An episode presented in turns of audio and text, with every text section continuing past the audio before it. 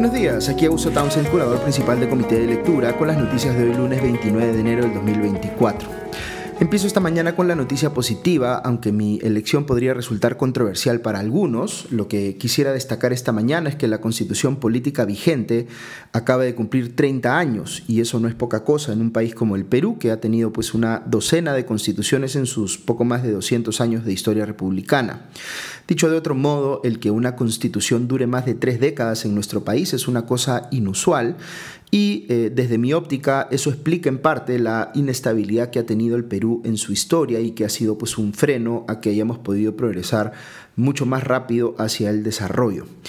Ahora, yo agregaría que no es solo bueno que una constitución, cualquier constitución, dure más de 30 años, sino que esta constitución en particular, la de 1993,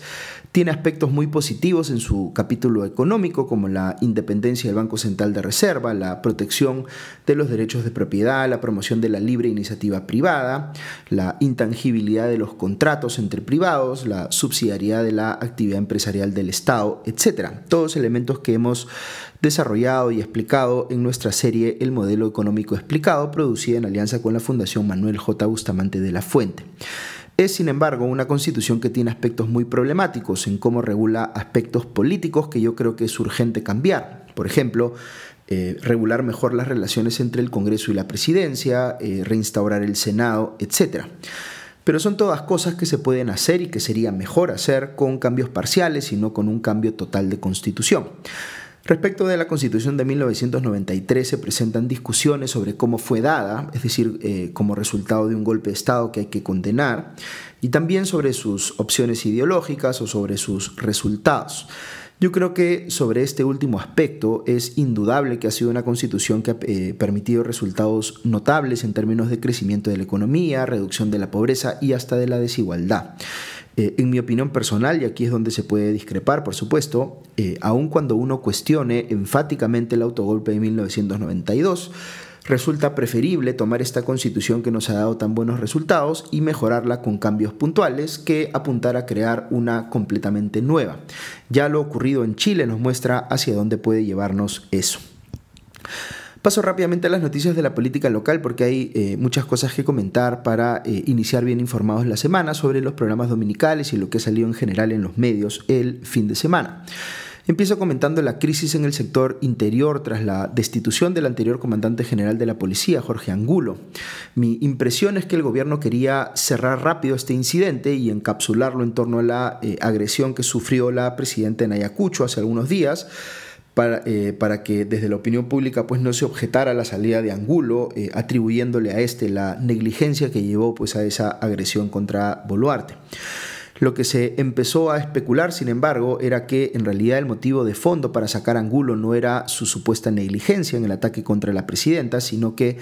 eh, digamos, eh, que, o en todo caso este era un asunto de responsabilidad de la Casa Militar de Palacio, cuyo jefe fue finalmente removido del cargo este último sábado, pero curiosamente no ha sido sancionado, sino reasignado a la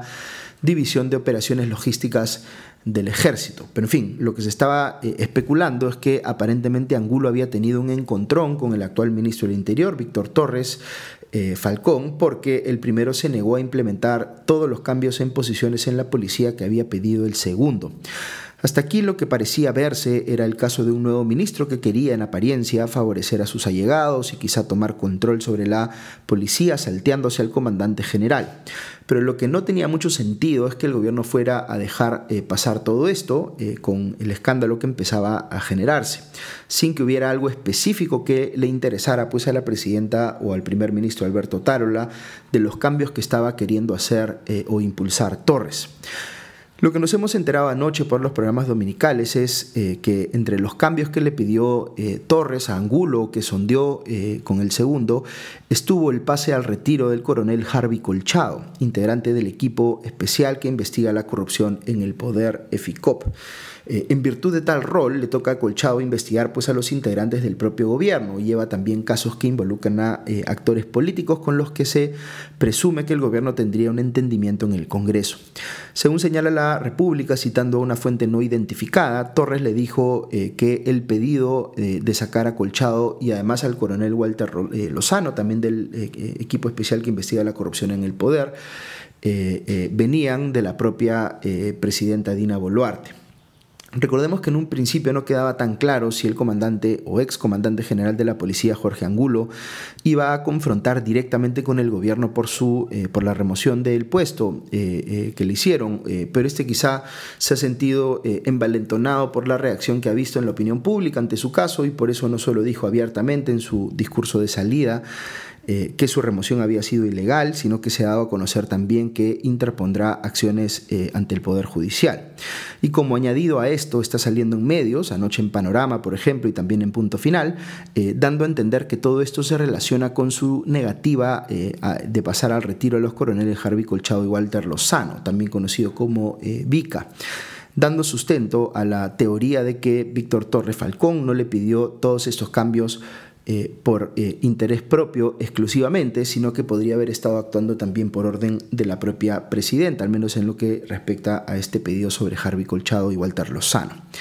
Esta es una acusación bien grave. Recordemos todo el rechazo que generó cuando fue más bien Pedro Castillo el que quiso sacar de su puesto a Colchado. Esto hace que escale fuertemente el lío en el Ministerio del Interior, sumado al hecho de que ya renunció el eh, viceministro de Seguridad Pública Héctor Loaiza por eh, segunda vez, aunque todavía no le aceptan la renuncia, y también lo han hecho dos altos asesores del ministerio, Martín Parra Saldaña y Enrique Blanco Ridut, eh, y el director general de la Oficina General de Infraestructura, Luis Goitisolo Fuentes, como ha informado el periodista Jonathan Castro, citado por La República. De hecho, en varios eh, medios se habla de una pelea a viva voz que tuvo el ministro Torre Falcón con el asesor Blanco Ridut, que eh, él mismo nombró, en las oficinas del Ministerio del Interior, que llevó a la renuncia del segundo me da la impresión de que al gobierno no le va a quedar más remedio que dejar caer al ministro Víctor Torres para tratar de evitar que el tema siga eh, escalando. Perú 21 señala que ya se ha tomado la decisión de reemplazarlo. Ok, otro asunto a destacar de los programas dominicales es un reportaje de Panorama que mostró nuevos casos de injerencia del hermano de la presidenta Nicanor Boluarte en el nombramiento de personas, tanto en el despacho presidencial como en el Ministerio de Desarrollo e Inclusión Social, eh, el MIDIS. Estamos hablando, según el programa, de Alejandro González González, director de Recursos Humanos del despacho presidencial, quien es amigo de Nicanor Boluarte porque coincidieron en el Ministerio del Trabajo, eh, aunque eh, el, digamos, este, la persona involucrada Alejandro González lo negó en sus redes sociales. También menciona Panorama a Jorge Tábara Vallejos, quien trabaja en, la, eh, trabaja en la Unidad de Tecnologías de la Información en el programa País del MIDIS e ingresó a ese puesto cuando Dina Boluarte era titular de la cartera. Eh, Tábara reconoció que Nicanor Boluarte había sido su jefe en la Dirección Regional de Educación de Lima Metropolitana. Eh, el MIDIS, en tanto, sacó un comunicado diciendo que Tábara cumplía con los requisitos meritocráticos para ejercer dicho cargo. Aquí un brevísimo comentario para contextualizar lo que se ha venido eh, conociendo sobre Nicanor Boluarte. Él ha pasado por varias entidades del Estado y ha llegado a ser incluso viceministro. De esa experiencia podría conocer cuadros técnicos que recomendar para el gobierno. Esas personas podrían eh, cumplir los requisitos para esos cargos, así que el problema podría no necesariamente estar ahí. Lo que habría que eh, mirar es cómo exactamente logra Nicanor Boluarte influir para que se den esas contrataciones, porque a esas alturas ya hay bastante información que hace pensar que eh, él ejerce una suerte de poder en la sombra. Ahora, más grave es el caso de su amigo Víctor Torres Merino, que fue contratado para hacer, entre comillas, eh, pausas eh, activas o gimnasia, digamos, con los trabajadores del MIDIS. Y este sí parece ser un favorecimiento que no fue meritocrático. Y más grave aún son las denuncias de que habría tenido injerencia Nicanor Boluarte en el nombramiento de prefectos y subprefectos y que ejercía un control indirecto sobre ellos a través de personas como Griselda Herrera para que estos buscaran firmas y financiamiento para su partido les digo esto para que vean que hay escalas de gravedad de las distintas cosas que se han venido eh, imputando eh, al hermano de la presidenta. Y todavía no tenemos una explicación clara sobre todo respecto de esta última imputación, la de los prefectos y subprefectos. Sobre esto veo una nota en el comercio que señala que la Fiscalía Anticorrupción de Tarapoto está implicando a la propia presidenta Dina Boluarte en la investigación sobre su hermano, Griselda Herrera, y los prefectos y subprefectos nombrados en San Martín, porque naturalmente fue el propio gobierno de Dina Boluarte quien los nombró desde el Ministerio del Interior. Sin embargo, el caso específico de la presidenta no puede llevarlo a la Fiscalía de Tarapoto, sino que tiene que ir al fiscal de la Nación interino, Juan Carlos Villena. Recordemos que esta es una denuncia que incluye los testimonios de un ex prefecto de San Martín que incrimina a Nicanor Boluarte y un eh, ex secretario provincial de su propio partido que han declarado también para la prensa. Hablando del fiscal de la Nación interino, Juan Carlos Villena, veo que este ha dicho en RPP que la decisión del Congreso de destituir e inhabilitar a la ex fiscal eh, Zoraida Ábalos, entre comillas, no era la correcta, porque se le sancionó por una interpretación legal que hizo en ejercicio de su autonomía fiscal. Es bastante cauto Villena en las palabras que utiliza, pero también eh, cuestiona el proyecto de reforma en el Congreso que busca sustituir a la Junta Nacional de Justicia por una nueva institución. Señaló que, abro comillas, creo que hoy debe fortalecerse la institucionalidad más que suprimir estas instituciones, cierro comillas, y que sí cree que la institucionalidad está en peligro por los cuestionamientos que ve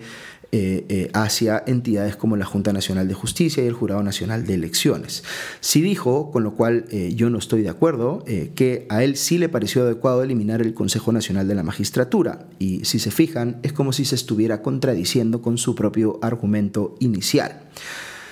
Sobre la suspendida fiscal de la Nación, Patricia Benavides, veo que la Junta Nacional de Justicia le ha abierto un nuevo proceso disciplinario, distinto al que llevó a su suspensión como medida cautelar y que tiene que ver con